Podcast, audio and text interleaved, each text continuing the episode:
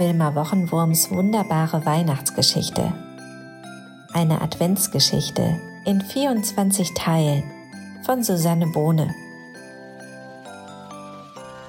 Heute Teil 10. Der Yeti will nicht ausgelacht werden. Käsesockenkuh, Käsesockenkuh. Der Yeti schaute sich das feixende Hermelin eine Weile an und wurde traurig.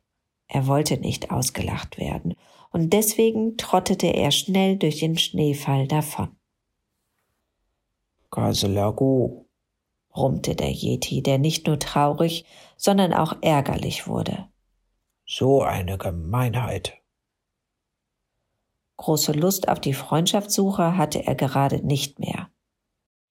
Dann aber erinnerte sich der Yeti wieder daran, dass bald Weihnachten war. In seine große Hand ließ er ein paar Schneeflocken rieseln und betrachtete sie genau. Jede von ihnen bestand aus Schneekristallen, die alle wunderschön aussahen, wie tausend und noch mehr Sterne. Ob der Yeti jetzt wohl aufgibt?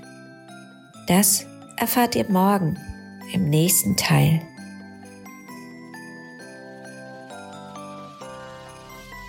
Wilma Wochenwurms wunderbare neue Weihnachtsgeschichte ist als Büchlein mit farbigen Illustrationen und vielen Seiten zum Mitmachen im Handel erhältlich.